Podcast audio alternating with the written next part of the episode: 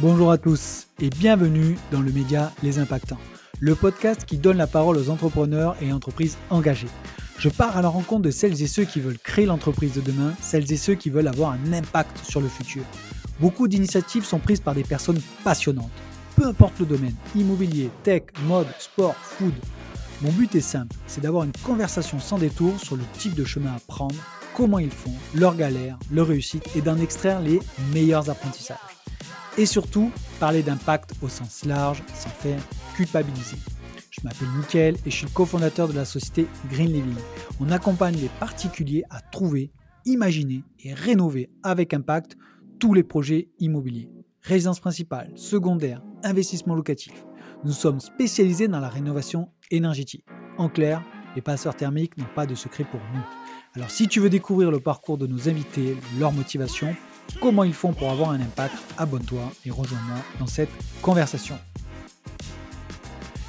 Et dans cet épisode, j'ai le plaisir de recevoir Guillaume Jouffre, le cofondateur de la startup Gringo. C'est une plateforme dédiée aux hébergements éco-responsables Made in France. Alors j'ai voulu recevoir Guillaume parce que j'étais curieux de savoir comment on peut exister face à des mastodontes tels que Booking ou Airbnb et comment faire de l'impact dans le milieu du voyage.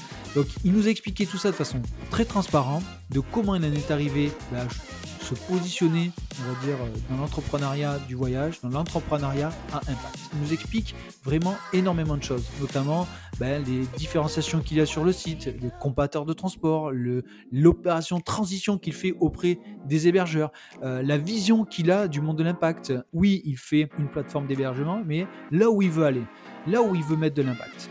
Et Guillaume a été franchement d'une explication très euh, limpide sur tous ces sujets-là. Je vous en dis pas plus, je vous laisse découvrir notre conversation. Eh bien, bonjour à tous, euh, bienvenue chez Les Impactants. Je suis en présence de Guillaume Jouffre, euh, le CEO ou cofondateur, non? CEO, fondateur? Comment? Les, deux marchent. Les, deux, marchent. euh, et de Gringo, la plateforme éco-responsable, de logement éco-responsable qui est sur les plates-bandes de nos deux mastodontes Airbnb et Booking. Euh, donc je suis très content, bien évidemment, de te recevoir, Guillaume. Euh, pourquoi? Parce que tu es l'une des figures un petit peu là de ces derniers mois sur l'impact, on va dire, du logement, du voyage. donc ça, c'est ce pourquoi je voulais te recevoir. donc comment va se passer le podcast? C'est très simple, c'est qu'on va parler toi, le déclic de comment tu as pu créer Gringo, qu'est-ce qui t'a pris? Voilà, euh, qu'est-ce que tu as fait par le passé? Euh, On va parler, on va rentrer dans le détail de Gringo, bien évidemment. On va parler d'impact, euh, comment Gringo fait de l'impact environnemental, social, sociétal. On va voir, on va creuser tout ça. Voilà le programme.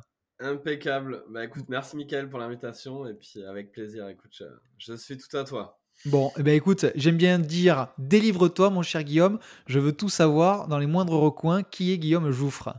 Oula, mais tu veux pas tout savoir. non, non, je rigole, mais euh, non, mais écoute, pour me présenter rapidement, moi je suis, bah, je suis Guillaume, comme je te le disais un, petit peu avant l'enregistrement. Euh, moi, je suis originaire de Brive-la-Gaillarde en Corrèze. Je suis, un, Corrézien pur jus, on va dire. J'ai vécu plus de 20 ans à Brive. Un accent très euh, prononcé, hein. Je... Bah, euh, c'est parce que tu as l'accent du sud, donc tu vois, même mon accent est à géométrie variable. Je m'adapte selon mon interlocuteur.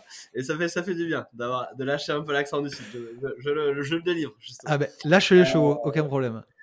Donc écoute, corésien d'origine, euh, je en région parisienne maintenant, pour le moment, mais peut-être pas pour trop longtemps non plus.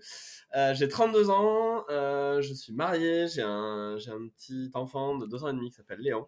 Et, et moi, sinon, euh, donc ça, c'est au rayon très euh, perso, au rayon pro. Euh, moi, je suis ingénieur de formation, j'ai fait Polytechnique. Ensuite, j'ai fait 5 ans de conseil en stratégie, où j'ai aidé des groupes de, moyenne à grande taille à optimiser leurs revenus sur les leviers commerciaux, notamment pricing, sales, marketing, typiquement. et ensuite, j'ai eu une grosse prise de conscience climatique en 2019 euh, qui m'a poussé à me lancer euh, donc euh, quelques mois et quelques temps plus tard dans l'entrepreneuriat impact et en particulier dans le tourisme en lançant Gringo donc il y a en 2021 qui est donc une plateforme dont l'objectif est de construire un tourisme plus durable et de faciliter voilà les voyages à faible impact au sens large mais on pourra en reparler un peu plus en mais on, on, va y revenir parce que là tu as dit deux choses c'est comment un ta conscience est, arrivé parce que tu as eu des expériences, on va dire, pas du tout dans ce domaine-là. Et ok, tu as une conscience, c'est cool, mais pourquoi le, voyage? Pourquoi mettre de l'impact dans le voyage? moi, j'aimerais comprendre ça. Et même, je te pose une dernière question, comme ça, tu vas pouvoir développer. et je ne sais pas si d'ailleurs si tu voudrais en parler, mais en préparant l'entretien, j'ai vu que tu avais fait une plainte contre Sky, Skyscanner. Bon, mmh alors je sais pas si tu veux développer où ça en est, s'il faut se taire ou faut. Mais je dis, mais il est fou. il est fou. Donc, je veux comprendre la folie qu'il y a derrière Guillaume. Et quand je dis folie, c'est, c'est, c'est, veux dire, c'est, c'est, positif. Je veux dire, c'est euh, quand on fait ce genre d'action, c'est que derrière, il, ok, faut, faut y aller, quoi. Faut avoir les, donc développe, s'il te plaît, tout ça. Ok, bah il y a beaucoup de choses à dire. Hein, donc euh, là, eh, vas-y, on est là pour ça. Hein. Je vais essayer de pas faire un monologue, c'est ça le, truc, vu que tu me poses plein de, plein de questions. Donc, euh, bah, premièrement, d'où ça vient euh, Donc, pour, pour répondre à ta première question, qui était un petit peu bah, pourquoi, pourquoi partir là-dedans, la prise de conscience, etc. Bon. moi, j'ai eu, bon, je faisais du conseil en stratégie, comme je le disais. J'ai fait un break après mon mariage. Je suis parti 4 mois en Amérique latine. Euh, là, j'ai eu surtout du temps en fait pour réfléchir à plein de trucs, euh, au-delà de voir des trucs sur place, mais j'ai aussi pas mal de temps pour réfléchir à plein de trucs. C'est là qu'on est en 2019, donc c'est là que j'ai commencé à lire les rapports du GIEC, euh, à suivre des, personnalités comme Jean Covici, etc. Et c'est là en fait où je me suis dit, putain, il y, a un problème énorme sur l'achèvement climatique qui va être à la racine de plein d'autres problèmes tout aussi énormes, voire, enfin voilà, énormissimes. Et et en, ayant pris conscience de ça et en étant monté en connaissance, on va dire, sur le sujet, euh, c'est là que je me suis dit, ok, j'avais pas ça dans le radar, ou en tout cas pas une compréhension assez fine, et euh, maintenant que je sais ce que je sais, bah, il faut que je fasse euh, ce que je peux. je suis pas Superman, je vais pas sauver le monde, mais ce qui est en mon pouvoir, à mon échelle, et en tout cas, j'ai besoin de me mettre dans l'action par rapport à ce sujet-là en particulier. Ok, parce mais que j'estime que c'est c'est absolument euh, fondamental et que je peux pas continuer à faire ce que je faisais avant. En prenant du recul sur bah, en fait à quoi je servais euh, euh, quel était mon rôle après des trucs beaucoup plus introspectifs sur ok quelle est ma place eh dans la société etc etc donc voilà moi j'ai eu envie d'aller dans l'action sur vraiment quelque chose de l'impact d'aller dans le dans, le concret quoi mais qui t'a mis les rapports du GIEC euh, en face? C'est-à-dire, tu t'es dit là, Amérique latine, au détour d'une randonnée dans une jungle ou j'en sais rien, tu t'es dit, je vais peut-être lire les, rapports du GIEC. C'est quoi qui. Qu'est-ce qui m'a mis dedans? Bah, Je dirais que c'est. Alors, il y, a plusieurs, il y a eu plusieurs trucs, hein, mais euh, je dirais que c'est euh, c'est un ensemble de choses. C'est pas quelque chose en particulier, c'est. Bon, déjà, c'est le temps. D'avoir le temps, d'avoir du temps de cerveau disponible et le champ libre de tiens, euh, pendant 3 ou 4 mois, je vais pouvoir faire ce que je veux de mes journées.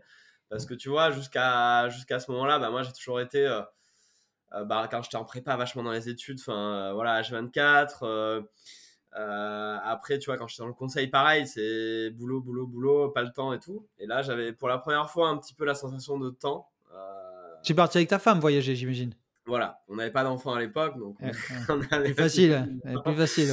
Euh, mais voilà, donc euh, euh, et du coup, tu t'éveilles à plein de sujets, à plein de curiosités, etc. Et dans le voyage, encore plus, hein, j'ai envie de dire, parce que tu as vraiment tout qui est tous les chakras ouverts par rapport à ça. Et, et là, bah, c'est vrai qu'il y a eu différents stimulus, on va dire, sur place. C'est vrai qu'on a, on voyait des choses quand même, des, des, effets climatiques plus marqués que chez nous peut-être. Donc, tu vois, des stations de ski désaffectées. Euh, où on faisait le parallèle, on se disait putain, mais ça pourrait être les Alpes quoi. Là, c'est juste en plus dans la Cordillère des Andes à 5000 mètres d'altitude, tu vois, donc on, est en plus plus haut et tout, c'est bizarre quoi.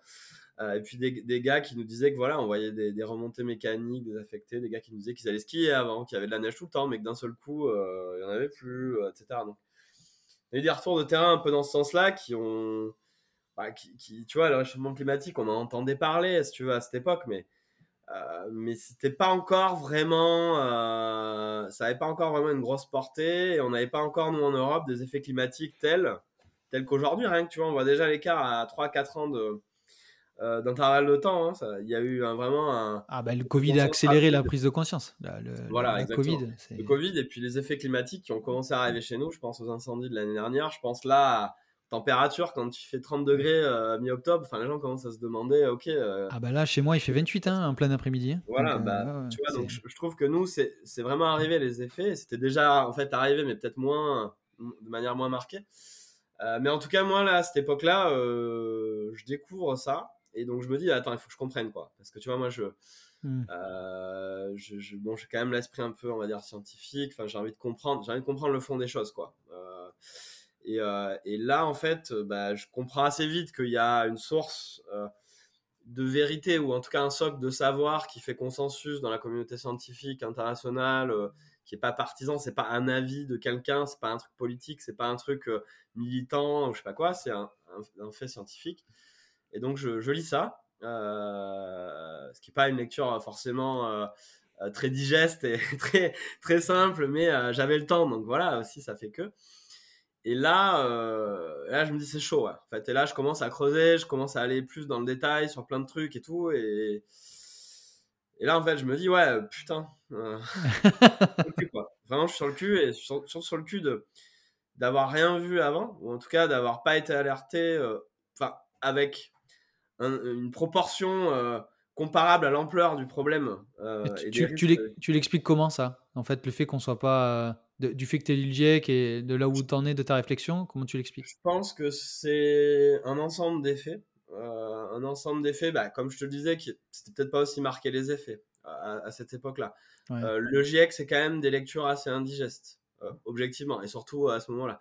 Il n'y a pas encore toute une communauté de lanceurs d'alerte, d'influenceurs, etc à l'époque, Jean Covici, il faisait 50 000, 100 000 vues sur YouTube, mais là aujourd'hui, c'est 4-5 millions, tu vois, sur 50 vidéos. Euh, c'était pas 800 000 ou 900 000 abonnés sur LinkedIn à cette époque-là.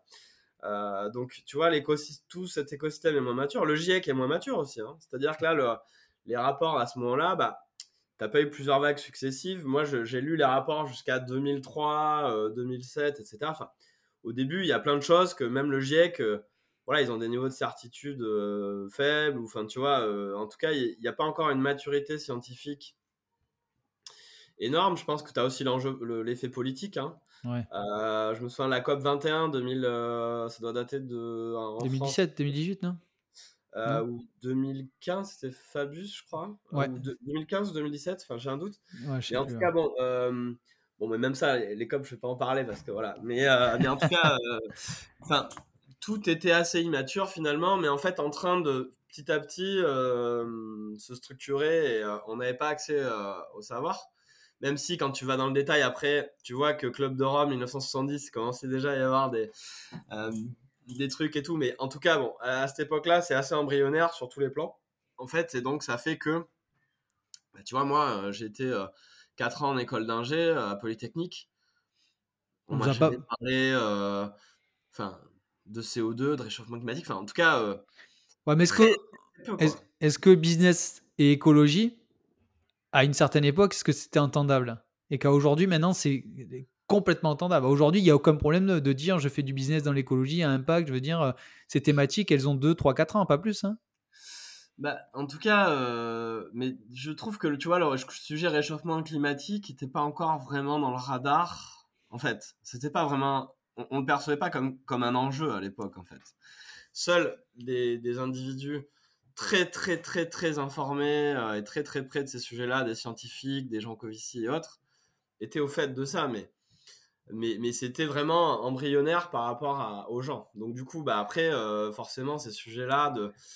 Euh, comment on concilie les équilibres, environnement, économie, sociale, etc. Tout ça, c'était pas vraiment des sujets qui se posaient, quoi. Ok, donc tu fais ce, voyage-là de 3-4 mois, tu m'as dit, c'est ça? Ouais. Avec ta femme? Ouais, euh, c'est ça. Et, Et, du coup, là, tu te dis, au gré de tes réflexions, bah, est-ce que je peux. Soit je deviens salarié dans l'impact ou entrepreneur dans l'impact. Est-ce que c'est ça? Ben, En fait, voilà. Donc, moi, de toute façon, j'étais à un carrefour, c'est-à-dire que je voulais pas faire du conseil toute ma vie. Euh, donc, euh, la question, c'était aussi un petit peu qu'est-ce que je fais de ma vie, quoi. Voilà, ouais. Et, et, là, je commençais vraiment à, à, être de plus en plus branché entrepreneuriat, de me dire, vas-y, il faut que je monte ma boîte et tout. Euh, mais j'avais pas eu encore le chemin introspectif. Euh, oui, mais pourquoi faire quoi? Enfin, c'est quoi l'objectif de monter une boîte? C'est qu'est-ce que tu... dans le fond quoi, vraiment à la mmh. racine du truc. Et avec ce cheminement sur l'impact, sur les, les, sujets environnementaux, et puis aussi dans la projection de se dire bah tu vois on va avoir des enfants, et puis en fait on, on est aussi à un carrefour de notre vie où bah là on était solo, mais on, on sent qu'on va être très vite sur un autre paradigme où c'est plus de la transmission, c'est plus de la pérennisation d'avenir euh, pour les enfants, etc. Les générations futures. Euh, et donc en fait là, tous, toutes les pièces du puzzle se mettent en fait ensemble d'un seul coup. je me dis, mais en fait, oui, je veux monter une boîte, mais l'objectif, euh, c'est d'avoir un impact positif, c'est d'avoir d'œuvrer pour quelque chose, pour le bien commun, pour quelque chose pour les générations futures, et pas pour moi, pour devenir riche ou parce que je veux être millionnaire ou quoi. Ça, c'est jamais quelque chose qui m'a branché, qui me branchera jamais. En tout cas, c'est pas du tout ça qui m'anime et ce pourquoi je me lèverai le matin et jamais quoi. Et ça, tu vois, j'avais besoin de faire cette introspection là aussi. et ça, ça m'a apporté ça quoi. Et donc du coup, ou en tout cas, avant de parler de start-up et entrepreneuriat, enfin, c'est vraiment cette conviction-là de je veux œuvrer moi pour le bien commun et pour l'impact positif et être du, du côté collectif, etc. Ça, bon, je le tiens de mes parents, voilà, euh, qui voulaient toujours rendre heureux les autres et pas eux en premier, etc. Bon, c'est quelque chose d'assez profond en fait, finalement, et qu'on m'a transmis finalement. Euh, euh, et, voilà. Et donc moi, c'était ça le, premier point de départ, l'objectif de ma vie. J'ai trouvé un peu l'objectif de ma vie quelque part. Et ça, je sais que ça le sera toujours. Euh, mais après, les moyens, est-ce que c'est une start-up? Est-ce que c'est faire un podcast? Est-ce que c'est euh, mmh. faire un média? Est-ce que c'est devenir lanceur d'alerte? Faire une asso, être activiste Rejoindre un grand groupe pour le transformer de l'intérieur? Enfin, tu vois, tout est possible après.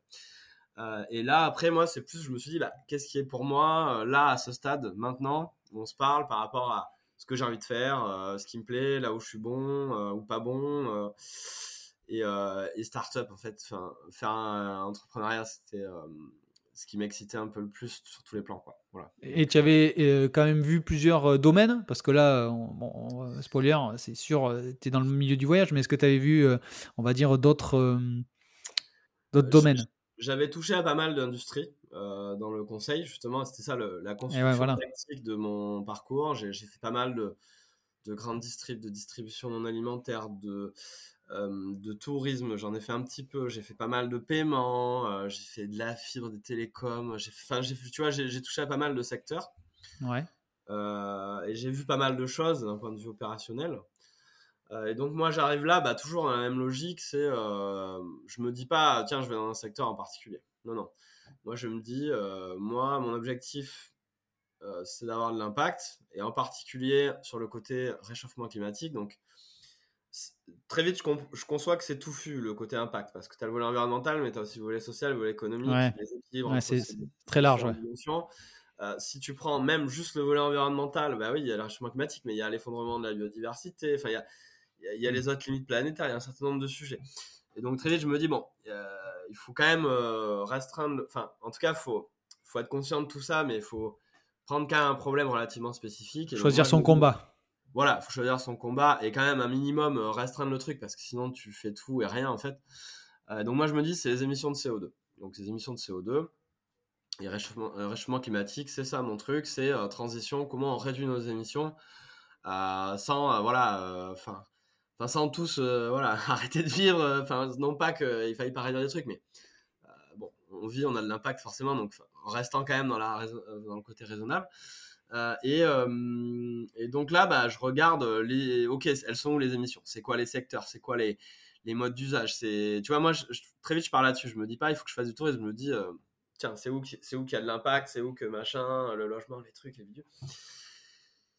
Et là, je foisonne, donc je diverge, si tu veux, avec l'idée de me dire, bon, bah là, il faut que je trouve des idées ou des secteurs ou des trucs où, que je veux creuser et qu'après, je reconverge vers des choses concrètes. Et là, plusieurs euh, idées euh, sont, j'arrive à trouver plusieurs idées. Enfin, en tout cas, je, converge sur un truc. Et le tourisme, particulièrement, est très vite, en fait, je me fais engouffrer dans ce truc-là parce que, bah, comme je te le disais, j'étais parti en Amérique latine. Euh, mais en fait, ce que j'ai découvert a posteriori, bah, c'est que c'était 4 tonnes de CO2 d'aller à Buenos Aires. Ce que j'ai découvert a posteriori, c'est que 4 tonnes de CO2, c'est 2 ans de quota carbone si je veux limiter le réchauffement climatique à 2 degrés. Il y a cette histoire de 2 tonnes, etc. Enfin, tout ça, je n'avais pas les ordres de grandeur en tête. Et, euh, euh, en fait, euh, je, fais les, calculs des voyages que j'avais fait notamment en pro. prends, j'avais pris l'avion pour la première fois à 23 ans. parce que bon, voilà, on n'était pas dans un milieu qui, qui, prenait l'avion chez moi. Et, en fait, j'ai cramé 30 ans de quota, quoi, en, en, en, 7 ans, quoi. Et là, je suis choqué. Je suis choqué parce que je me dis, putain, mais j'aurais aimé le savoir. Euh, et pourquoi on me l'a pas dit? Euh, et, putain, quoi, fait chier. Excuse-moi d'envoyer les termes, mais c'est vraiment ce que j'ai ressenti.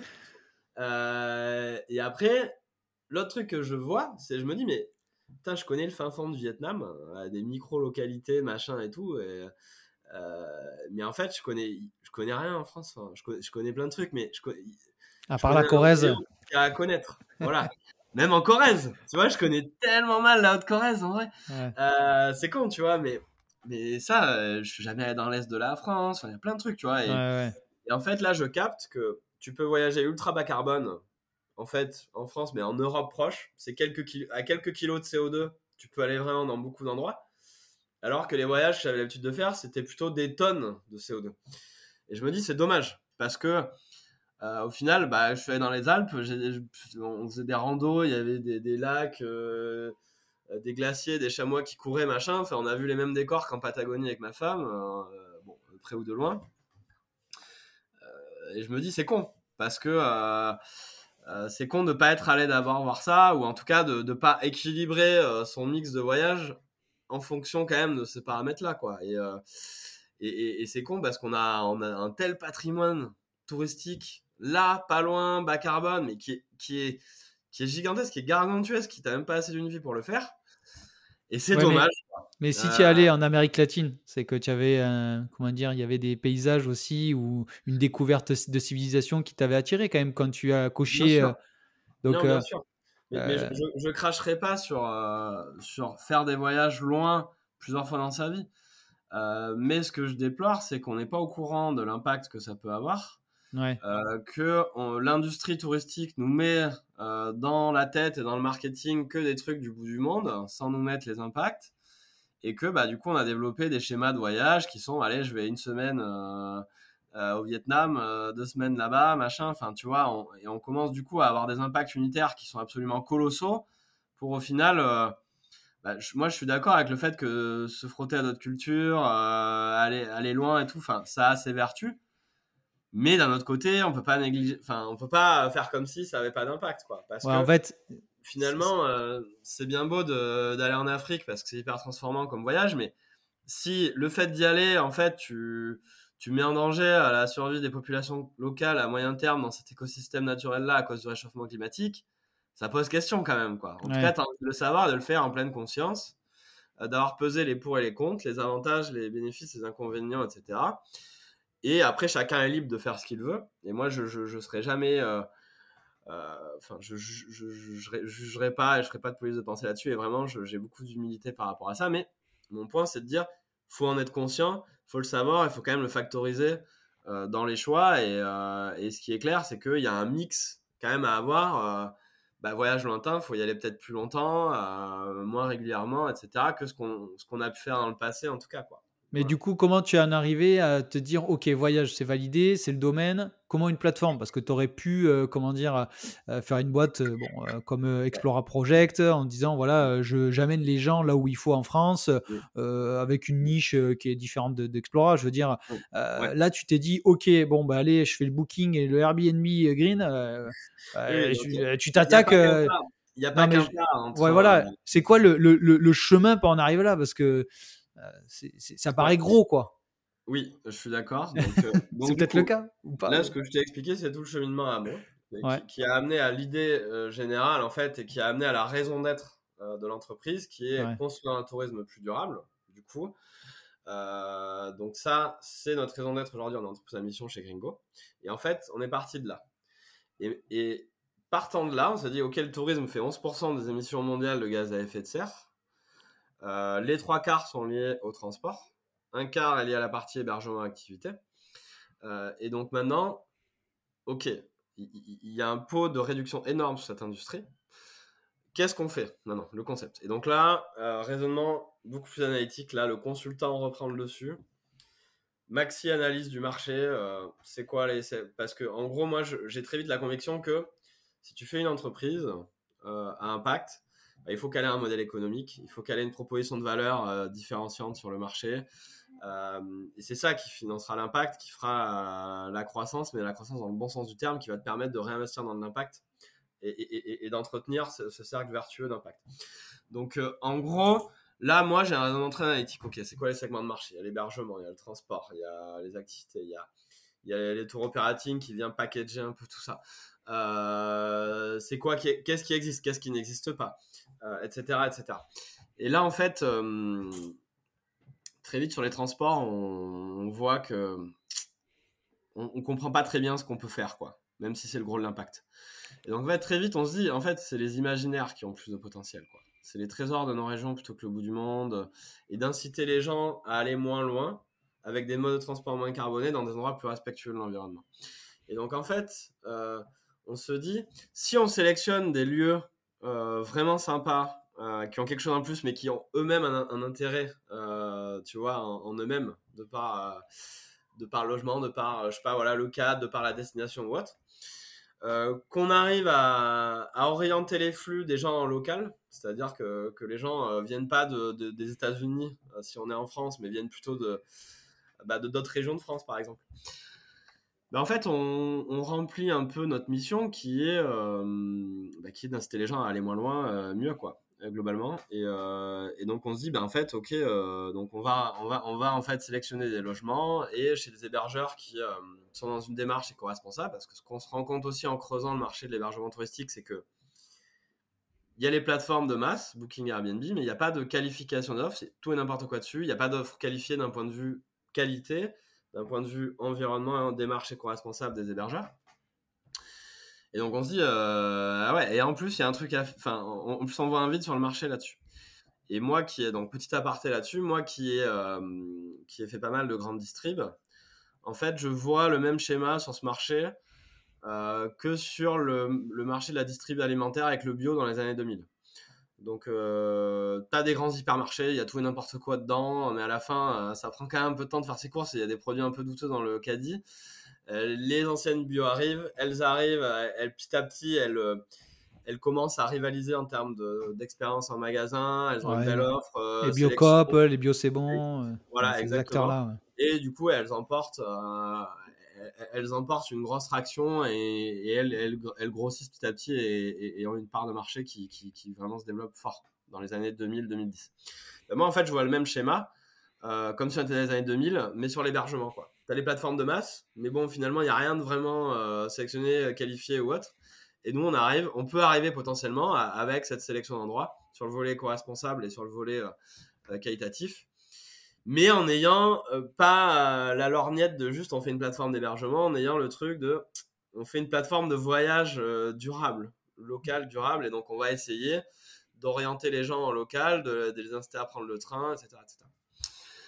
voilà un petit peu le, le cheminement. Ouais, parce que du coup, là, c'est vrai que je fais juste un, léger retour en arrière là, sur, parce que tu as dit que tu avais évalué le, le domaine du transport, le domaine de l'hébergement, mais sur le transport, euh, bah, justement sur le, le sur Skyscanner, c'est qu'en gros, tu leur as dit, écoutez les gars, euh, et c'est un peu la genèse de ta, j'ai l'impression de ton profil, c'est qu'en gros, tu dis, ok les gars, soyons un petit peu euh, dégueulasses, mais disons, disons les choses, montrons les vrais chiffres, et après les gens, laissons les gens décider. C'est un peu ça, non? Aussi cette euh, cette action que tu fait un peu contre eux et d'où on a après on va parler de Gringo mais j'ai l'impression que c'est un peu ça. C'est tu dis donnons l'information. Est-ce que c'est ça? Alors euh, alors il y a deux éléments dans ce que tu dis euh, sur lesquels j'ai envie de, te répondre. Premier élément c'est donnons les informations et après chacun est libre de faire ce qu'il veut. Donc ça c'est plutôt un, un ADN, une conviction profonde, c'est restons humbles par rapport à tous ces sujets environnementaux. Nous, on n'est pas là pour dire aux gens ah euh, prenez pas l'avion, euh, vous flinguez la planète. On est là pour dire aux gens regardez comme c'est génial d'aller là-bas et, euh, et, si vous y allez en train et tout, et, et c'est compatible à carbone, etc. Regardez, c'est cool, ça donne envie. et tiens, regardez by the way les impacts sur les différents modes de transport, etc. pour votre information. Mais après, faites ce que vous voulez. nous, on n'est pas là pour donner la leçon, pour être dans une démarche voilà. Euh, ceci étant, voilà, donc ça c'est le premier élément. Et après sur Skyscanner, alors c'est un, cas un peu différent sur Skyscanner, c'est que nous, dans notre service, ben, on s'attache à fournir des informations factuelles, vérifiables, sourcées, scientifiques, euh, qui ont vraiment de la fiabilité et qui sont dans une logique de transparence vis-à-vis des consommateurs et des voyageurs et pas dans une logique de tromperie. En tout cas, on a vraiment énormément d'exigences là-dessus. Euh, et quand on voit des acteurs passer euh, qui font du greenwashing comme Skyscanner, euh, bah nous on monte au créneau, on dit mais c'est quoi? Enfin c'est quoi le délire? Donc là typiquement sur Skyscanner, moi en fait j'étais si tu veux dans, une, dans un processus de... Je devais aller à Nantes pour un, rendez-vous professionnel et donc je me dis tiens par curiosité je vais regarder euh, le temps, le prix et l'impact des différents modes de transport pour aller à Nantes. Quoi. Et donc, euh, du coup, je vais sur différents sites, etc. On n'avait pas notre comparateur transport euh, Gringo à l'époque, et c'est pour ça qu'on l'a développé d'ailleurs. mais je vais sur Skyscanner pour voir un Paris-Nantes, tiens, combien de temps ça prend et quel prix, quoi. Tu vois, j'y vais dans cette logique-là. et là, je vois sur Skyscanner écrit partout le plus éco-responsable, machin, des vols qui passent par Madrid avec des correspondances. Euh, truc, 10% euh, de CO2 émis en moins, machin. Alors que moi, je connais les chiffres. Je sais que euh, c'est 3 heures de train et que le train va être vraiment 1 ou 2 kilos de CO2 et que leur, leur vol via Madrid, ça va, être, ça va être une tonne, quoi. Donc je me dis, mais là, il y a vraiment des gens qui se foutent de la gueule du monde et qui trompent consciemment le consommateur et qui donc globalement euh, œuvrent dans le sens euh, bah, de flinguer la planète et euh, à leur profit, tout ça pour faire du profit, quoi, en fait. Donc c'est ce qu'on appelle du dark pattern, voilà, sur des sites internet, du greenwashing. Et donc moi, étant maintenant, ayant une certaine expertise, modestement, mais ayant quand même une certaine expertise de ces sujets-là, je me dis, je peux pas laisser faire ça.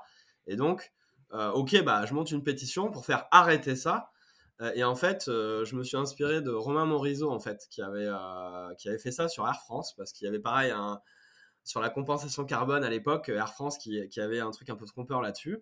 Et donc, il avait monté une pétition où il y a des citoyens qui étaient venus dedans, et du coup, Air France avait arrêté l'affichage trompeur.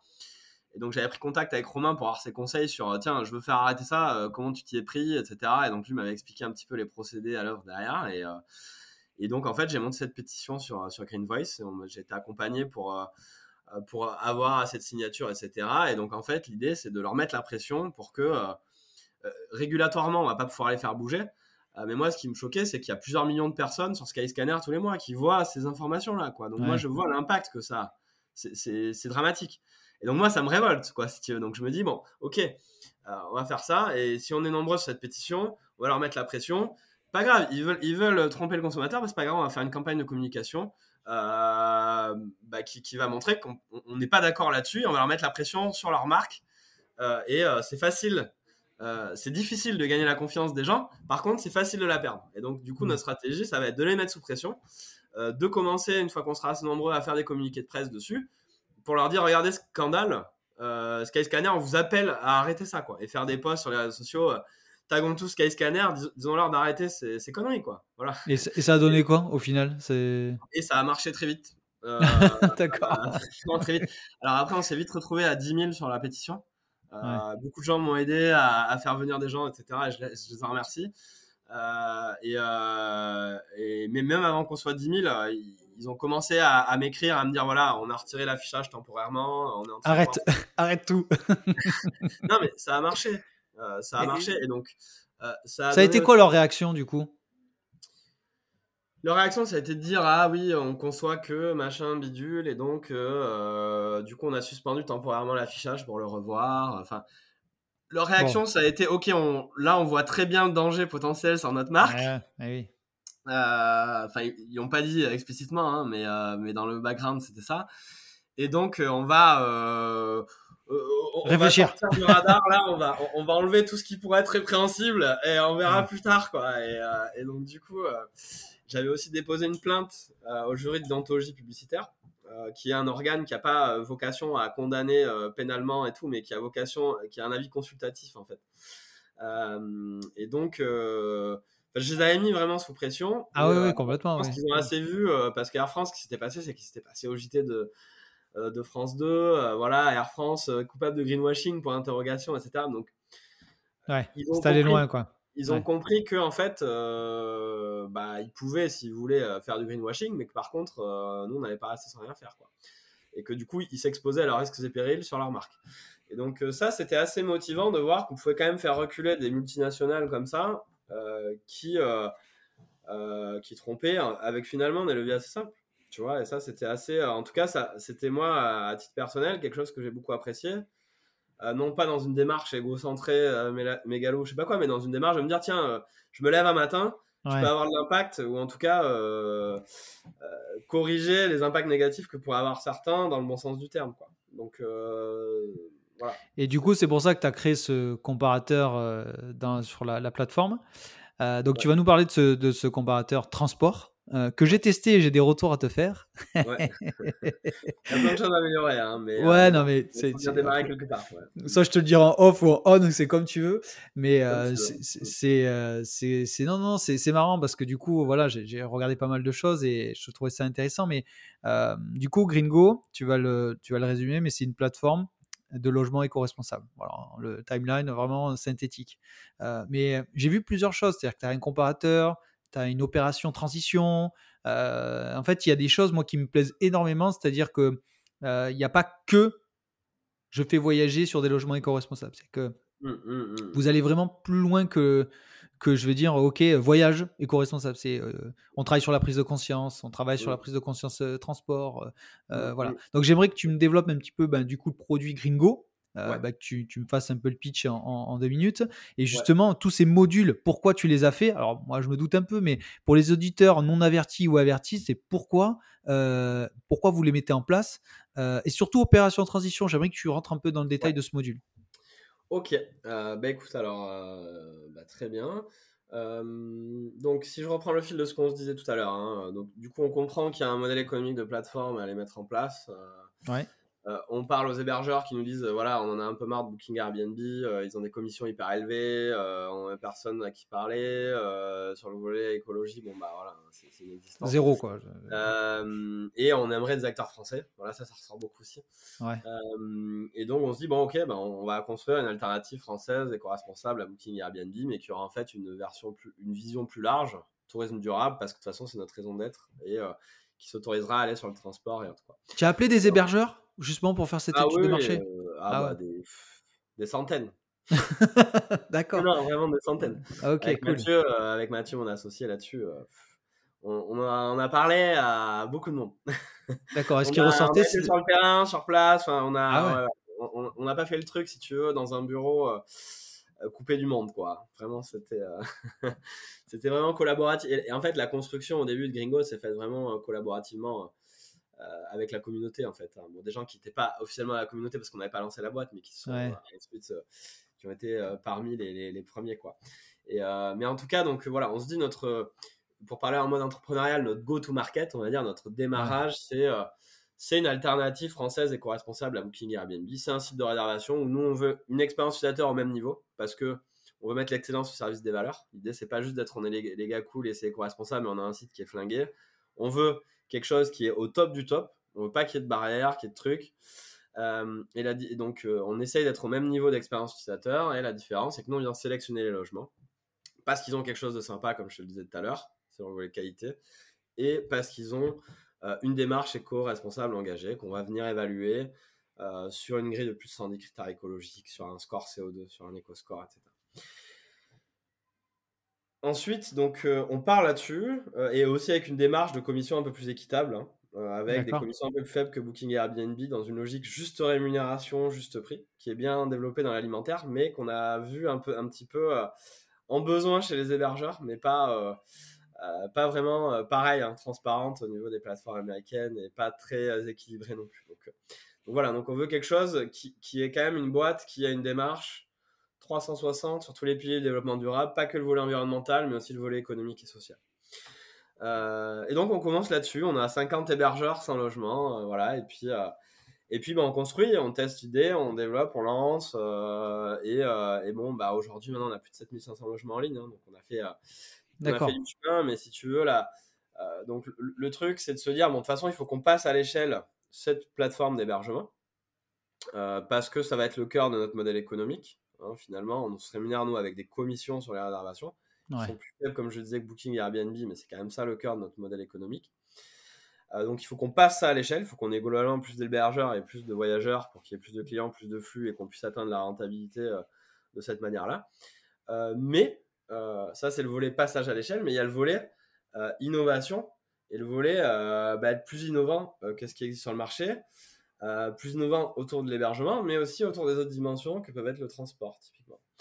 Euh, et donc, on a, euh, si tu veux, ces deux, ces deux dimensions en parallèle dans notre feuille de route et sur lesquelles on travaille avec parcimonie selon les moments et les phases, selon les contraintes budgétaires, ressources, développement, etc. Donc, Euh, donc on équilibre au mieux qu'on peut. Hein. Au début, on a beaucoup travaillé le passage à l'échelle, et puis euh, maintenant, on est vraiment en train de beaucoup travailler le volet innovation.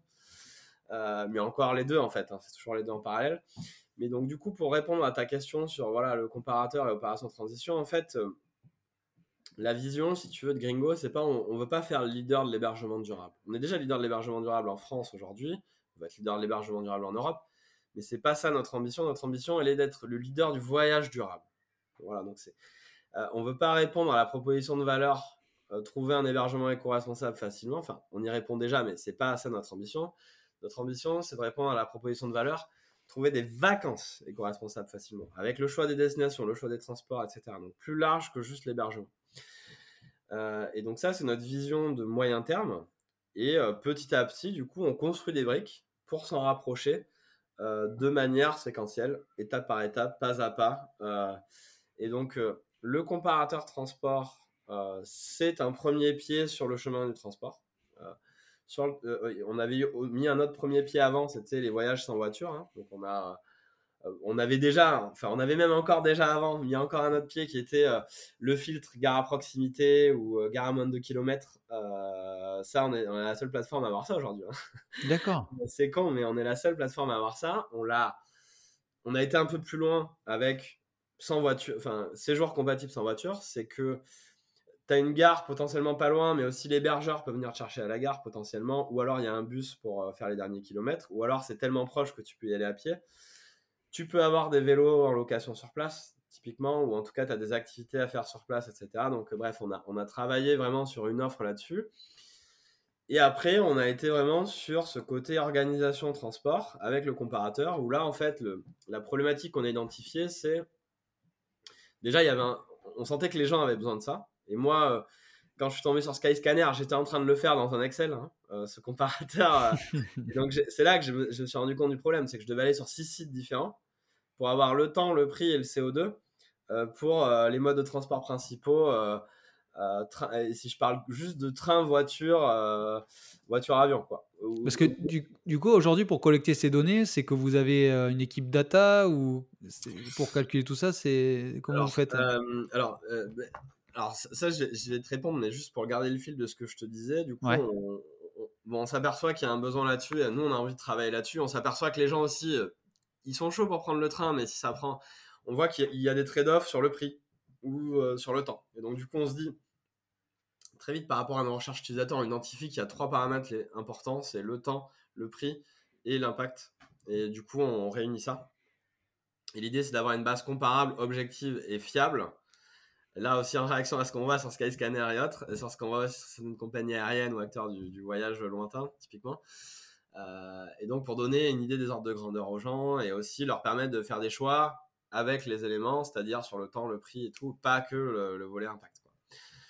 Euh, voilà, donc en tout cas, on identifie ça. Et après, pour le faire, donc du coup, là, pour répondre à ta question, c'est. Ben là, en fait, c'est un gros morceau technologique. Là, on se rend compte que, voilà, heureusement qu'on a une boîte de tech. On va parler de la construction opérationnelle de Gringo, mais on s'est vraiment construit euh, comme une boîte de tech avec le produit au cœur et la tech au cœur du truc. Euh, et, et, en fait, là, on est content d'avoir construit ça comme ça parce que en fait, pour le train, il faut aller chercher euh, plusieurs euh, infrastructures technologiques, des API. Euh, notamment, je fais un petit coucou à nos amis Tic Tac Trip qui, nous, qui nous fournissent cette brique technologique-là sur le train et le bus. sur l'avion, c'est encore complètement autre chose.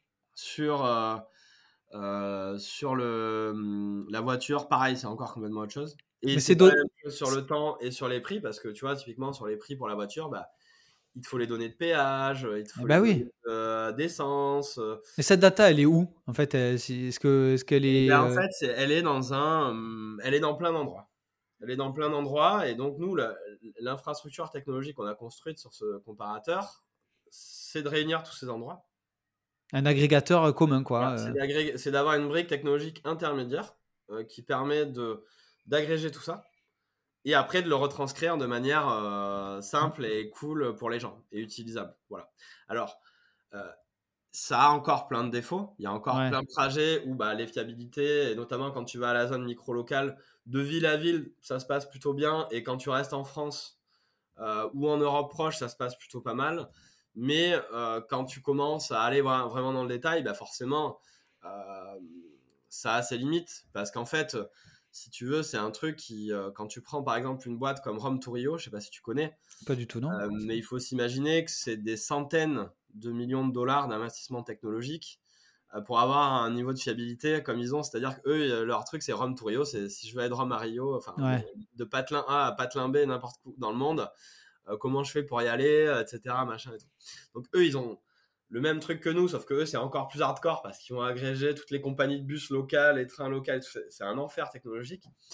Euh, mais eux, voilà, il y a des investissements de l'ordre de plusieurs centaines de millions de dollars qui ont été mis pour arriver à ce niveau de fiabilité. Et quel est leur intérêt de Rome to Rio C'est quoi? Ils font quoi comme business? C'est quoi? C'est des bah, voyagistes C'est travel planning. C'est euh, tiens, euh, bah justement là, pour le coup, si je suis en Amérique latine et que je connais rien et que je veux aller de Pampa, coin de Pampa 1 à coin de Pampa 2 euh, bah, ah, dans, le, monde, euh, ils sont dans le monde entier en fait. Le... Voilà, c'est mondial. Et si je veux aller de, euh, je sais pas, de mon patelin en Corrèze à à Milan, j'en sais rien, je dis n'importe quoi. tiens, eux, ils viennent me dire quelles sont les options, quels sont les les trucs et tout. Bon, pas du tout bas carbone, hein, mais bon, bref. Ouais, mais c'est quoi Ils gagnent leur argent comment C'est-à-dire, c'est plutôt de, de l'affiliation Affiliation principalement, ouais. D'accord, ok. Ouais, j'avais pas compris le modèle. il, renvoie vers, et tout. il renvoie vers Booking et tout. Mais en tout cas, ils ont une plateforme techno qui est monstrueuse, quoi. Tu vois, et, euh, et, nous, bah, on, va dire que notre comparateur, c'est une version bêta, c'est un MVP. Euh, et c'est pas quelque chose qui a vocation à être fiable sur 100% des trajets euh, mm. pour le moment. C'est euh, voilà, c'est c'est un MVP, mais qui est, qui est quand même déjà une belle pièce de technologie quand même quoi. D'accord.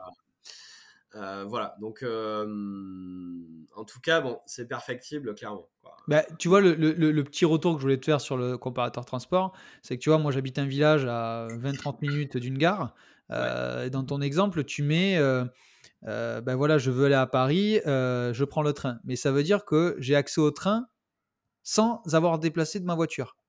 Parce que moi j'habite un village, j'ai pas de bus, j'ai une gare, mais ça veut dire que ma gare, euh, je, peux dire où j'habite, hein, j'habite Aigues-Mortes, j'ai une gare dans mon village, ça veut dire que je dois aller à Nîmes, à Nîmes, Montpellier, pour avoir un accès, tu vois, par exemple, je, que sais-je, euh, ne serait-ce que pour aller à Paris. Alors je pourrais m'arrêter à, Nîmes, mais le problème est le même, c'est-à-dire que je dois prendre ma voiture en tant que provincial, en tant que rural, je dois prendre ma voiture.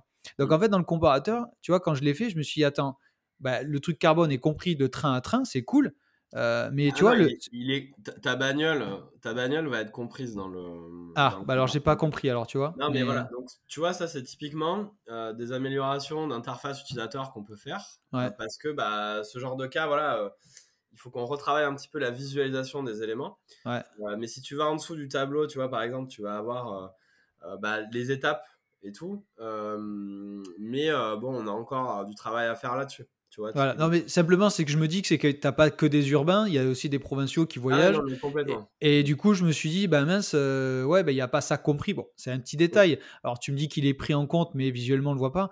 Euh, c'est cool. Mais tu vois, d'un point de vue utilisateur d'interface, j'avais pas compris. Tu vois, donc bon, c'est un détail. Hein, mais... mais... donc là, tu vois toute la complexité du truc, c'est-à-dire que euh, tu as les, les, les, sujets des first mile et des last mile, quoi, dans les premiers kilomètres et les derniers kilomètres. Donc il eh faut arriver à faire comprendre que là, il faut prendre une, voiture et puis train, puis après revoiture. Bah. Mais si tu le, si tu l'extrapoles, tu vois, à, un peu tout le monde, on, on a eu plein de problèmes là-dessus. Typiquement. Euh, euh, si je suis euh, bah, euh, dans, une zone urbaine, bah, le truc va me mettre plein d'étapes avec des bus, des trains. Non, mais après, Guillaume, il est, il est évident que j'ai compris que déjà l'aspect éducatif est là.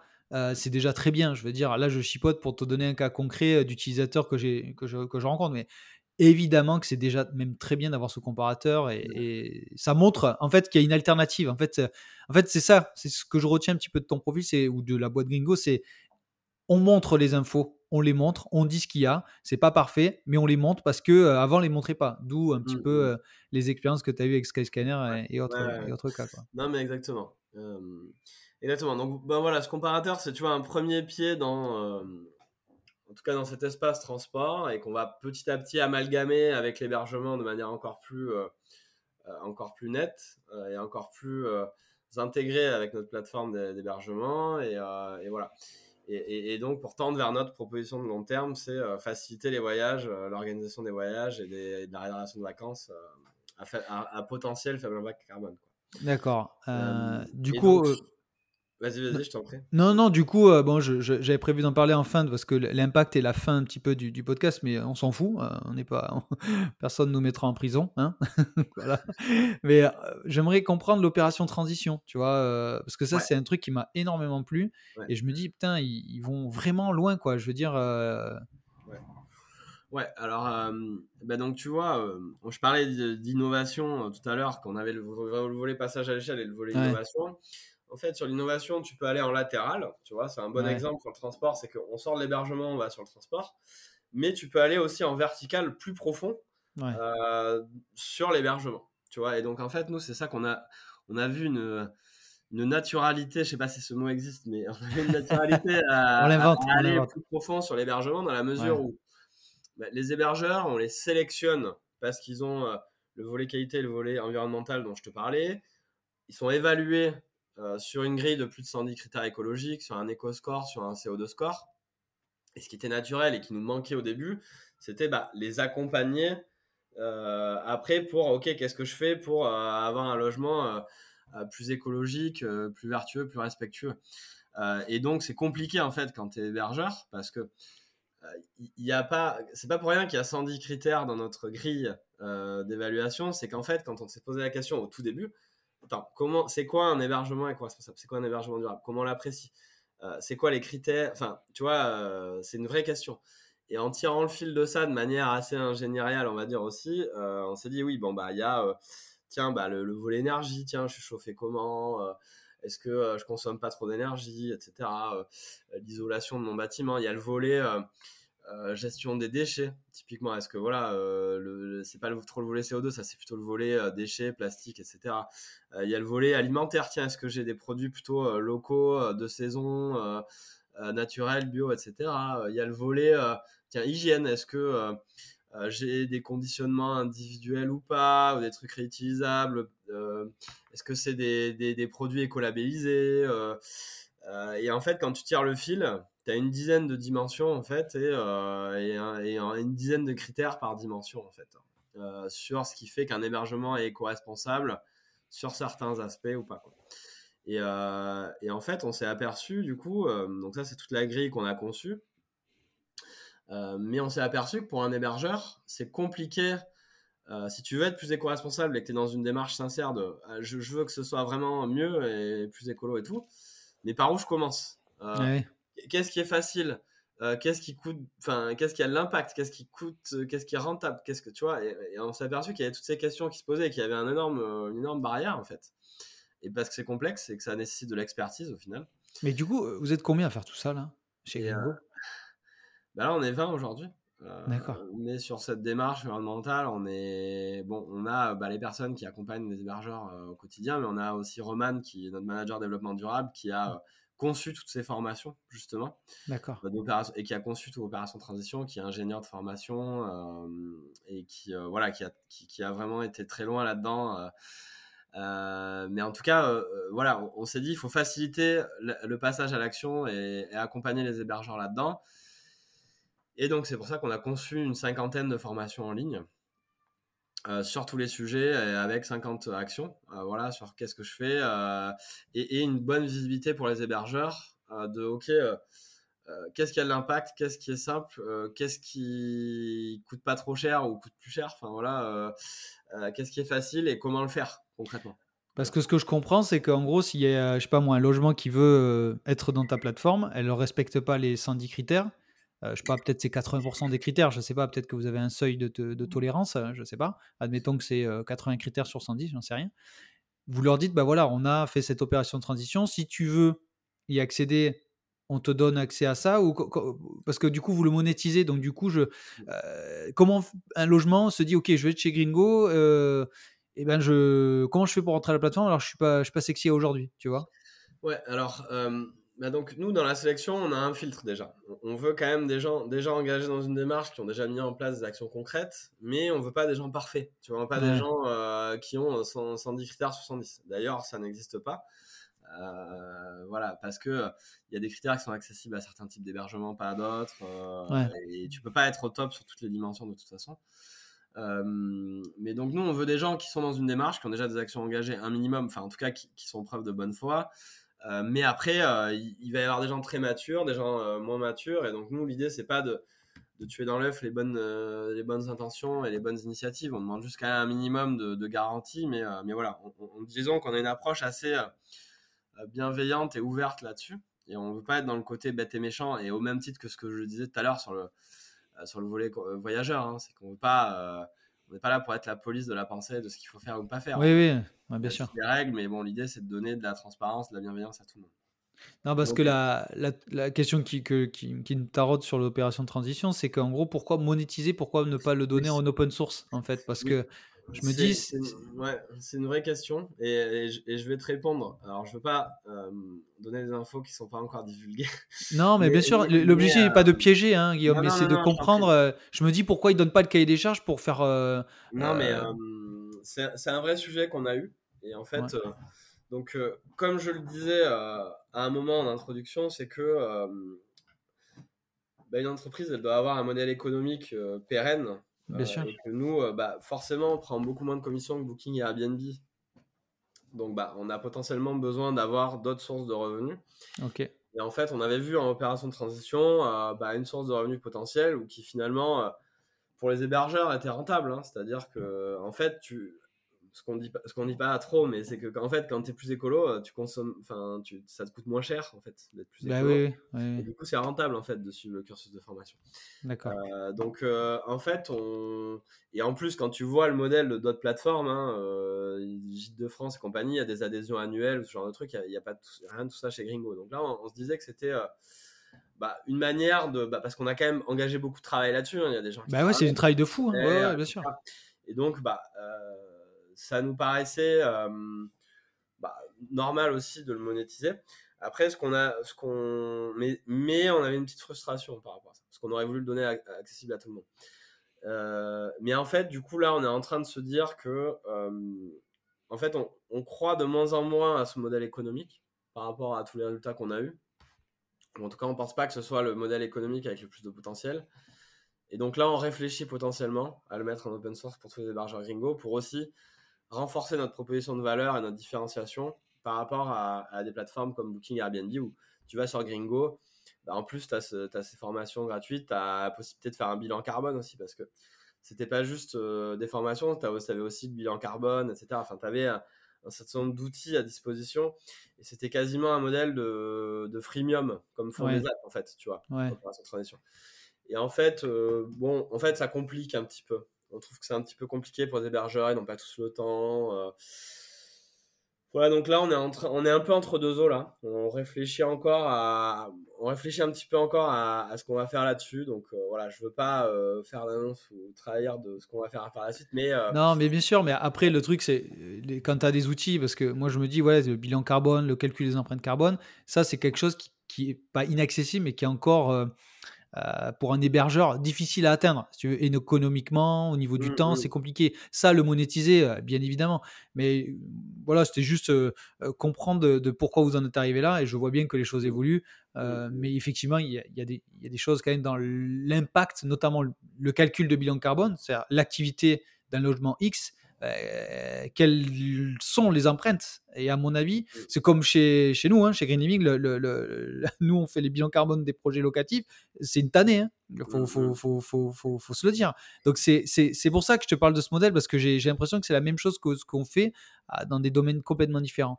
Euh, donc en fait, j'ai une autre question, c'est comment euh, on reçoive ça les, les hébergeurs?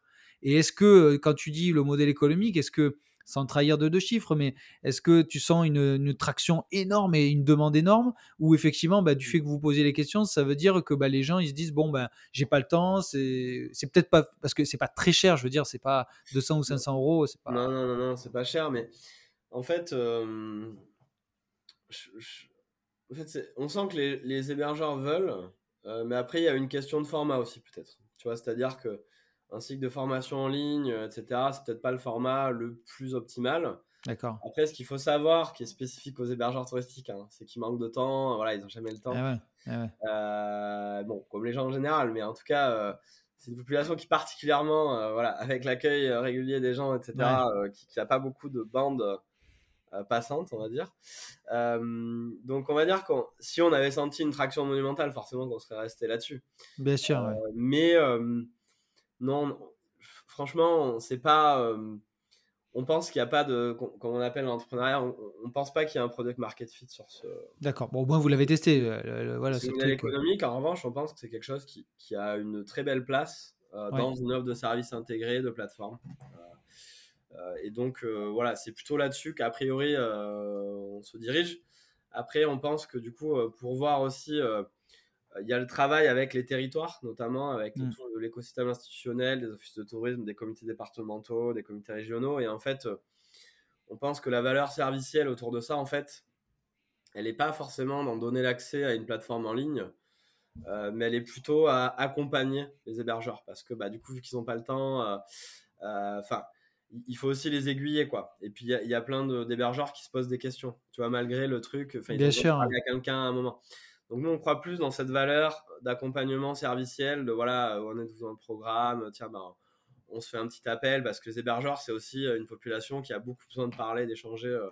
Euh, je dirais. Donc, donc on croit plutôt là-dedans, mais en tout cas pas dans le modèle de faire payer pour l'accès à des contenus. Voilà, D'accord. en tout cas à ce stade. Mais du coup, vous l'avez étudié un petit peu les côtés office de tourisme là, c'est-à-dire en faire des peut-être eux des formations, de former les offices de tourisme à l'éco à l'écotourisme?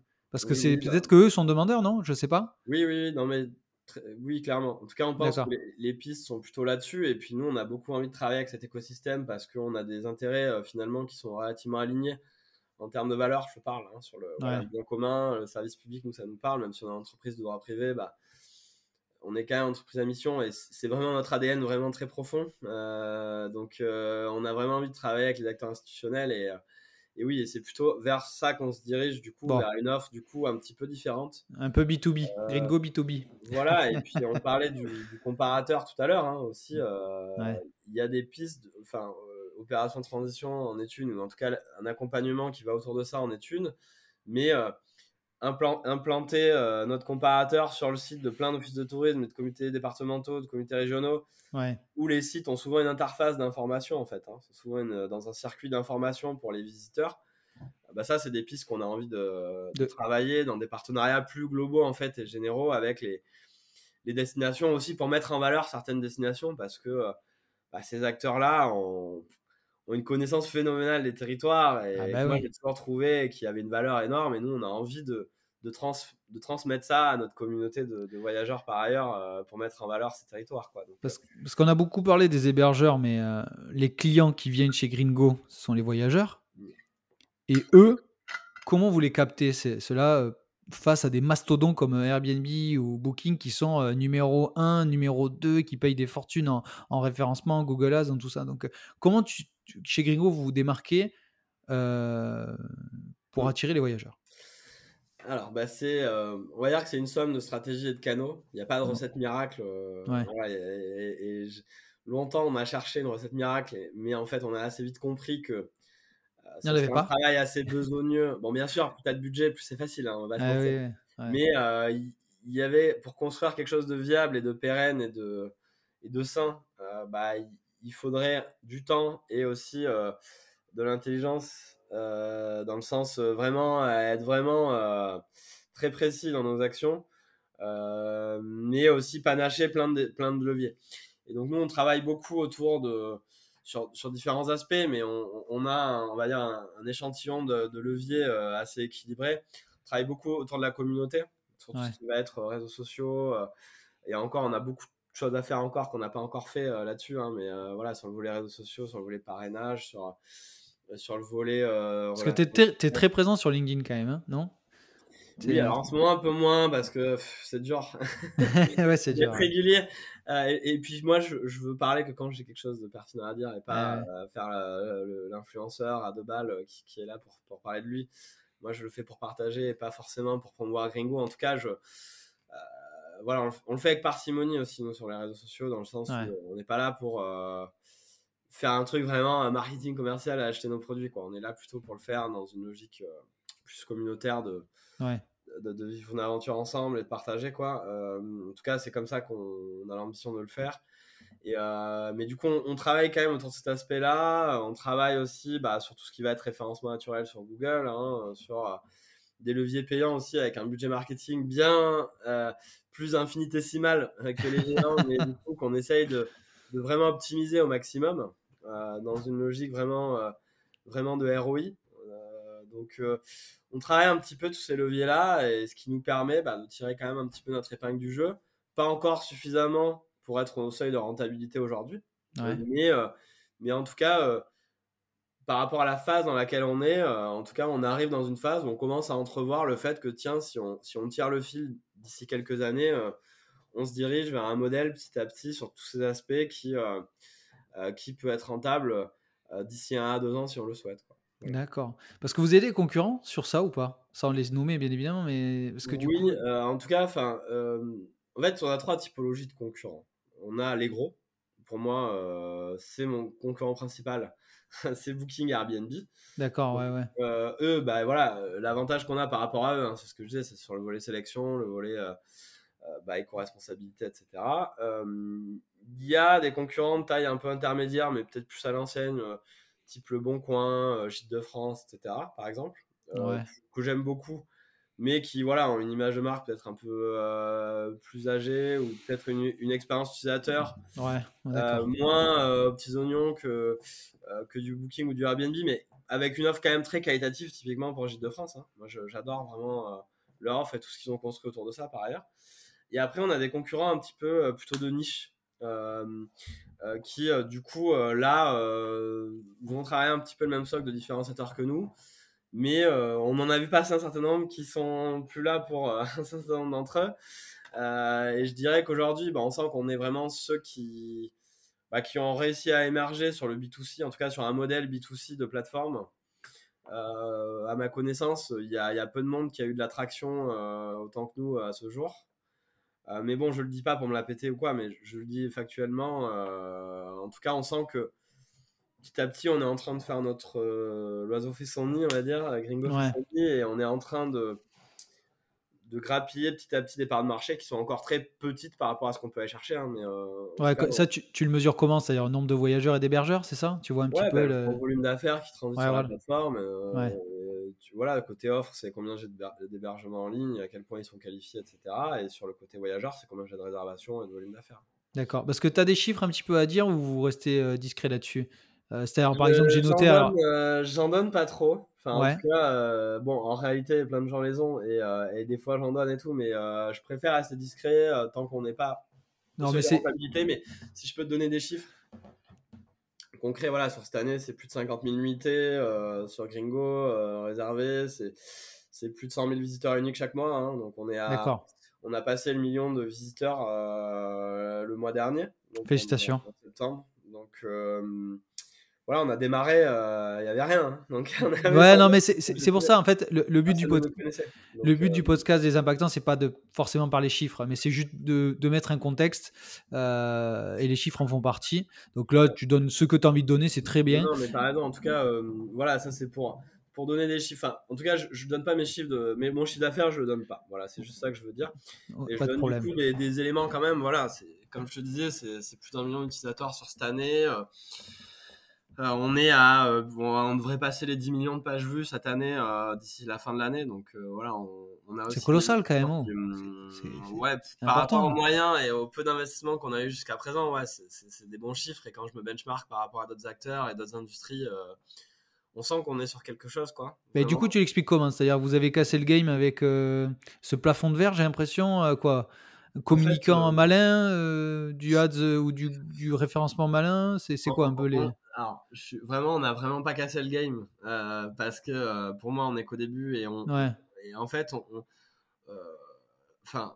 Et, et, ça ne tient qu'à un fil et on n'est pas rentable et on est encore dépendant des levées de fonds. Donc, tu vois, pour l'instant, pour moi, tout reste à faire et on est qu'au début et ça se trouve, on n'y arrivera pas. Je ne sais pas, mais en tout cas, on va tout donner et on va continuer sur notre. J'espère que tes investisseurs nous écoutent pas. si, mais je, peux le dire, hein, bien sûr, mais Enfin, c'est vrai.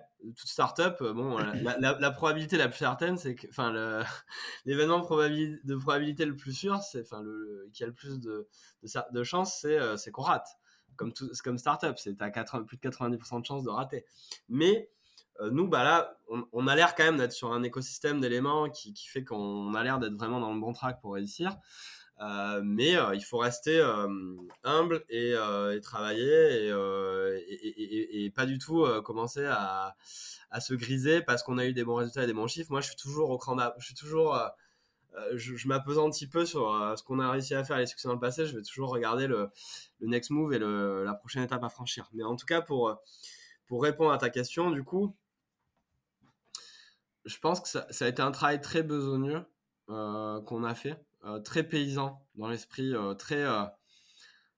voilà, on se concentre vraiment, on travaille dur, on, est hyper exigeant. Moi, je dis souvent, c'est voilà l'excellence au service des valeurs et on est hyper exigeant sur euh, la qualité du produit qu'on construit, euh, la qualité de la communication qu'on peut avoir, euh, la, bienveillance qu'on peut avoir avec notre communauté d'hébergeurs, avec dans toutes les interactions avec toutes les personnes avec qui on est en lien tous les jours, toute l'équipe. Et, en tout cas, on met tous les éléments que l'on maîtrise de notre côté, on met tous les curseurs au max dans la mesure du possible pour que de toute façon à la fin, si on n'y arrive pas, on se dise bon de toute façon, on a fait le max et on peut pas faire plus. Et il y a ce que tu maîtrises et ce que tu maîtrises pas. Euh, et, donc nous, on est vraiment dans cet état d'esprit-là, mais sur le sur la montée en volume, ça a été vraiment un travail besogneux, hébergeur par hébergeur, téléphone, euh, client par client, position sur Google par position sur Google, follower par follower, ouais. etc. mais parce qu'on on a aussi euh, une authenticité dans ce qu'on fait où les gens le sentent aussi quand même, euh, que ce soit les hébergeurs, les clients, etc. Quoi. Et dans le produit, ça se sent aussi, etc. Et donc, euh, bon, parce que du coup, il y a quelque chose qui est lié, c'est que du coup, là, tu as parlé des levées de fonds, tu m'as dit que tu étais en train d'en préparer une. C'est-à-dire que dès le départ, jour 1, vous avez levé de l'argent ou vous avez quand même bootstrappé quelque chose? Comment vous avez fait au début le... on est arrivé avec 30 000 euros. On n'avait pas plus, on est quatre euh, fondateurs, on n'a pas pu réunir plus dans nos économies perso, euh, parce qu'on n'est pas de milieu très aisé à la base. Et, euh, et, non, donc au début, on a, bah, on a fait avec ça. on a eu une subvention de la BPI 30 000, on a fait une campagne de crowdfunding qui a bien marché, 30 000 de plus. C'est là aussi qu'on a commencé à, bah, à, créer toute une communauté autour de nous, etc. Et euh, on a fait la première année avec ça. Et, euh, et là, bah, on, en fait, l'idée, c'était de dire, on teste et si ça marche, ça marche. Enfin, si, si on sent que ça, que ça a du potentiel, on y va. Sinon, bah, on fait autre chose. Et là, on a senti qu'il y avait du potentiel. Par contre, on a senti qu'il fallait investir et que c'était très difficile à bootstrapper comme modèle économique une marketplace parce que faut avoir beaucoup d'offres et beaucoup de demandes. Pour avoir beaucoup d'offres, bah, ça prend du temps ou alors il faut mettre des budgets colossaux. Euh, et pour avoir beaucoup de demandes, il faut des budgets marketing importants, ou alors laisser faire le temps de l'organique sur la marque et sur la communauté et sur les, positions sur Google. Donc, très vite, on a senti qu'il fallait lever des fonds. Et donc, on a levé 1,2 million en 2022. Euh, une partie avec des business angels et une partie avec notre communauté, en fait, euh, d'hébergeurs et de voyageurs. La moitié de la levée de fonds, en fait, c'est notre communauté d'hébergeurs, de voyageurs, de citoyens plus largement. et donc, on a notre capital aujourd'hui, plus de 420 micro-actionnaires. Ah ouais, d'accord. Et, euh, et, donc, en tout cas, on, on a aussi mis beaucoup d'exigences sur le volet gouvernance, tu vois, pour, euh, pour aligner vraiment et pour, pour faire participer aussi à, bah, notre essor et au potentiel succès qu'on pourrait avoir dans le, dans le futur à, à, notre communauté de gens qui l'ont construit dès le début, qui étaient là dès le début. Souvent, tu vois des boîtes, bah ouais, euh, tu peux avoir accès quand c'est en bourse, quoi. Et quand la valorisation est extrémissime et que c'est pas intéressant en fait comme placement, euh, nous, on voulait que ce soit dès le début. Euh, que voilà, que, que aussi, bah, que bah, c'est la boîte qui nous appartient aussi, quoi. Tu vois, et c'est pas juste nous, euh, machin. Hein. donc. donc voilà, on a même songé à des moments à faire une coopérative et tout. Comme ça, on a, en fait, c'était un peu trop compliqué et, pas forcément le bon move. mais en tout cas, on, on essaye d'aller loin dans le côté sain du modèle aussi, dans le volet gouvernance et financement. Mmh. Parce que du coup, là, la question que je me pose, parce que nous aussi, chez Gaining, c'est un peu la même chose, c'est, c'est l'innovation, mmh, que vous avez eue, euh, c'est quoi? Plutôt de l'innovation d'usage, l'innovation de la tech c'est, c'est, quelle, est, quelle était l'innovation qui a convaincu les investisseurs d'investir chez Gringo? Je pense que c'est un peu de tout, au final. Hein. il y a un peu un côté innovation bah, sur le fait que ça n'existe pas, une plateforme éco-responsable, etc. Enfin, côté hébergeur, si tu te mets strictement dans le, dans le, le volet hébergement, bah, il y a des gens qui font un peu des trucs comme ça, mais pas forcément avec beaucoup d'échelle ou, ou, très connus. et, et enfin, on a senti qu'il y avait quelque chose à faire. Donc certains valorisent ça, certains valorisent le fait qu'on soit un acteur français et souvent euh, on est quand même en France, premier pays touristique mondial, tous les flux partent chez les boîtes américaines. Ça pose quand même question, euh, euh, surtout quand tu vois la part dans le PIB que ça représente en France. Hein. donc il y en a qui innovation politique. non mais il y en a qui sont vraiment animés par ce côté-là. certains nous qualifient de Airbnn français, tu vois. Par exemple, c'est pas moi qui ai distillé ces messages, hein. c'est les gens qui le qui le perçoivent. Après, certains sont très animés par ce qu'on va pouvoir faire plus largement sur le transport sur les comparateurs et autres et, on vraiment hâte qu'on aille encore plus loin là-dessus. D'accord. Tu vois, il y, a des. Ils misent sur un potentiel en fait. Ils misent sur le potentiel. Euh. c'est ça aussi l'investissement. C'est que tu te dis. Euh, ils misent aussi sur des gens, sur une équipe, sur. Euh, tu vois.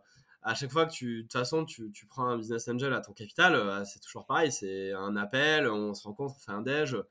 Ils ont besoin de sentir le fond de l'âme des personnes, quoi, tu vois. Ouais, bien sûr. et voilà, et donc, c'est ça l'investissement aussi finalement quoi. D'accord, je comprends. Certains ont des investissements très euh, potentiels, euh, certains sont très sur l'économique, certains sont très sur l'impact, certains sont très euh, militants dans leurs investissements aussi, hein, tu vois, notamment sur les micro-actionnaires. et moi, moi-même, hein, je l'ai eu fait euh, dans plein d'initiatives euh, à droite à gauche avec mes petits moyens. Mais, euh, ouais, genre l'ITA ou des, trucs comme ça, j'imagine. Dans, Railcop, par exemple, qui ouais, voilà, malheureusement en ce moment, mais tu vois, ce genre de choses, par exemple.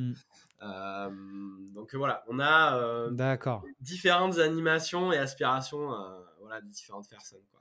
Ok. Bah, écoute, Guillaume, on arrive à la fin un petit peu de ce, podcast parce que je pense j'avais d'autres questions, mais je crois que si je commence à continuer à discuter avec toi, je crois qu'on peut manger ensemble.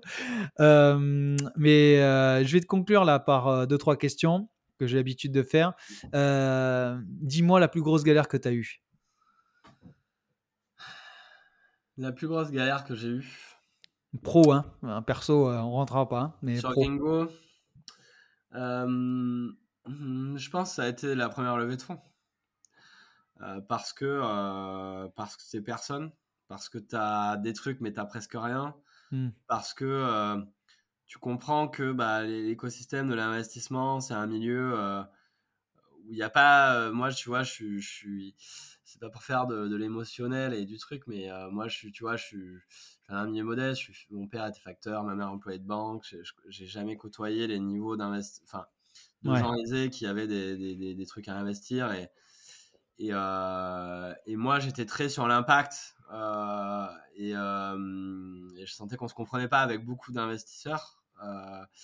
et, à un moment, on avait deux ou trois semaines de cash devant nous et on n'avait plus rien. Quoi. Et donc, moi, j'ai eu vraiment cette peur du vide à un moment et je me suis dit, on va pas y arriver. Et, ça a été un long chemin de croix la première levée de fonds. On a fini par y arriver. Il faut toujours y croire. Et, et voilà, c'est le conseil que je pourrais donner. Mais en tout cas, ça a été ma, peut-être ma plus grosse galère chez Gringo euh, pour diverses raisons. Euh, mais, euh, mais voilà, en tout cas, après, on a quand même réussi et moi, je remercierai toujours tous ces gens qui ont cru en nous et tous ces investisseurs qui ont été les premiers à investir. C'est là où c'est le plus risqué aussi. Et je peux mmh. concevoir que ce soit difficile de lever des fonds. C'est normal aussi parce que bah, il y a du risque. voilà. Euh, mais euh, voilà, je voulais quand même remercier tous ceux euh, vraiment du fond du cœur qui, qui ont investi sur la première levée parce tu, que tu, peux les nommer hein, si tu veux, il n'y a pas de. Non, non, bah, le truc c'est que vu qu'ils sont 400. ah d'accord. vu qu'ils sont plus de 400, je pourrais pas. Donc j'en ai okay. aucun parce que, coup, pour vexer personne. Non mais tu as raison. Il a en mettre en avant un plus qu'un autre quoi. pas de souci. Bah, du coup, j'imagine que c'est ta plus grande réussite parce que c'était ma prochaine question, ça? Non, non, non, parce que c'est pas une fin en soi de lever des fonds. Euh, ça a été ma plus grosse galère, mais c'est pas ma plus grande réussite. Euh, non, de réunir ces gens-là, je veux dire. Ah, de réunir ces gens-là. Ouais. Oui, euh, alors, pas les investisseurs potentiellement, mais moi, ma plus grande réussite, c'est de. Je dirais, mais encore une fois, j'estime pas que je dois faire le bilan de mes réussites aujourd'hui. Non, mais c'est un état des lieux, je veux dire. c'est pas la, la question est pas. On va dire. Pour moi, la, plus grande réussite, c'est plutôt l'aventure humaine que ça crée et et, ce que ça peut créer, les effets collatéraux que ça peut créer. Euh, euh, voilà, que ce soit euh, les gens en interne, les équipes et tout, toute l'aventure qu'on crée tous ensemble, la transformation qu'on peut avoir sur nous, nous-mêmes, les individus, la communauté plus largement, les voyageurs, les hébergeurs, même les investisseurs, enfin, tu vois, tous cet impact et même plus largement autour de nous. Et tu vois, j'ai beaucoup d'entrepreneurs qui me contactent pour me dire tiens, vas-y, j'aimerais des conseils, machin, que ce soit dans le tourisme ou pas. Et, et moi, ce que j'ai toujours voulu faire en fait avec Gringo, c'est de montrer, c'est d'aller sur les solutions. Parce que tu vois, je t'avais parlé de, au début hein, de, de, tout le côté à crise quand tu découvres le problème et tout, mais là où j'ai trouvé que le bas blessé un petit peu, c'était sur les solutions. T'as vite un côté anxiogène, putain, mais en fait, il n'y a rien à faire, en fait, on est, on est fini, quoi, tu vois, alors que non. Il y a plein de choses à faire, et c'est pour ça que je te disais que sur le Skyscanner, j'étais content de ce qui s'était passé parce que ça montre que tu avoir l'impact rapide et, euh, et, important. Et en fait, sur Gringo, moi, c'est de montrer un chemin que c'est possible. Voilà, c'est possible euh, euh, bah, de monter une boîte qui, qui, qui va fonctionner, que c'est possible d'être sur un truc vertueux, que l'objectif, c'est bah, de préserver la planète, c'est de rémunérer tout le monde correctement avec des commissions équitables, c'est de promouvoir le Made in France, le Made in China. tu vois, mm. c'est tout ce truc et de montrer que c'est possible et que c'est au même niveau d'excellence potentielle euh, bah, que les meilleurs acteurs du marché et qu'en fait on a, on a un futur désirable avec des solutions désirables et c'est euh, d'essayer de construire un exemple euh, CQFD quoi tu vois et, et, et, de fédérer des énergies autour de ça et, c'est ça ma et, c'est ça qui me motive tous les matins et qui me fait lever et qui même quand c'est dur je me dis on lâche rien, on va y arriver. tu sais quoi, je vais changer ma question. Je vais plus dire qu'est-ce que la réussite, c'est qu'est-ce qui t'anime, parce que je pense que c'est plutôt ça la, la, vraie, la, bonne question. Ouais, c'est ça. Ben, en tout cas, mmh. euh, euh, bah, quand tu fais le bilan de tes réussites, de toute façon, voilà, c'est qu'est-ce qui t'anime dans le fond. Et, moi, ce qui m'anime, c'est, c'est d'avoir de l'impact, véritablement. Et, et j'ai pas trop parlé de mon fils, mais, euh, mais plus largement, moi, je, m'en fous de moi maintenant. Tu vois, genre, moi maintenant, ce qui me, ce qui me préoccupe, c'est quel monde on va laisser, quel. Enfin, moi, quand je, dans 30, 40 ans, on sait, là, on a toutes les infos, là. Donc, de quel côté j'aurais été, moi? Est-ce que j'aurais été du côté de ceux qui s'en foutent et qui ne font rien? Euh, ou est-ce que j'aurais été du côté de ceux qui se bougent euh, une fois qu'ils ont eu les infos quoi? Voilà et hum, moi au moins je serais euh, en paix aussi avec ma conscience mais j'aurais l'impression d'avoir contribué modestement à mon échelle à ce que bah mes enfants les enfants les enfants de ses enfants etc au moins on leur laisse un monde moins pire ou en tout cas des, conditions nous on a vécu dans un monde franchement nous, tu vois, trentenaire, euh, bon. franchement, euh, on, était dans un fauteuil. On a, franchement, on n'avait pas vraiment d'adversité, nous, dans des pays occidentaux euh, favorisés, quels que soient les milieux, hein. franchement, les milieux sociaux. On est arrivé avec un super, des super cartes dans notre jeu. Mmh. Bah ouais, mais au vu de ce qu'on voit aujourd'hui, c'est pas forcément les mêmes cartes qu'on a données aux enfants, quoi. Et donc, moi, c'est ça que je. Mes parents se sont battus toute leur vie pour me, me donner des bonnes cartes, bah à moi maintenant de, de prendre le relais. Ok, je comprends tout à fait ce que tu veux dire. Et, euh, quelles sont un petit peu les boîtes que tu aimerais voir dans le podcast Les Impactants? Si tu en as deux, trois à me donner, que tu aimerais euh, qu'ils soient mis en avant, euh, qui ont des choses à dire ah, il y en a plein, putain, j'ai toujours du mal à répondre à cette question, pareil. Bon, après, tu pourras me répondre en off si tu veux, mais euh, c'est. Non, mais tu as des. Hmm, j'aimerais bien Good Vest, moi, tiens, voilà. Good Vest, ça m'intéresse. D'accord, ok, ouais, je connais. Ouais, euh, Good Vest sur l'investissement durable, comment ils, ils essaient de flécher. Euh, j'aurais pu citer des néobanques, mais Good Vest, ça m'intéresse parce que c'est comment tu flèches l'épargne des gens euh, vraiment vers ce qui est vertueux. Ça m'intéresse. Voilà. Ah, tu as des, as des gens là, qui, sont, qui sont sur le sujet de plus en plus maintenant sur la finance durable. Voilà, je n'aurais pas encore parlé, donc ça m'intéresserait. au moins, au moins, au moins j'en ai un. C'est tombé sur, il y en a plein, mais voilà. D'accord. Bon, les gens, ils peuvent te contacter où, Guillaume? Euh, Sur LinkedIn ou par mail. Voilà, sur mon LinkedIn, il y a mon mail. Donc, euh, bon, super. N'hésitez pas. Bon, bah écoutez, c'est la fin de cet épisode. Euh, je remercie grandement Guillaume pour ton temps. Ça a été très instructif et très passionnant. On sent la passion du Sud et ça, ça fait plaisir. Euh, big up aux Parisiens parce que je sais qu'il y en a beaucoup qui nous écoutent. On vous embrasse. C'est dans les tripes. C'est dans les tripes. Exactement. Ciao, ciao tout le monde. Merci, Michael. Les impactants, c'est terminé pour aujourd'hui. Merci d'avoir écouté cet épisode jusqu'à la fin. J'espère que ça vous a plu. Parler d'impact au sens large, sans faire culpabiliser, touche tout le monde. Alors abonnez-vous pour ne rien rater et surtout, Laissez un commentaire 5 étoiles, c'est comme ça que l'on pourra se faire connaître par un maximum de personnes. Merci et à très vite.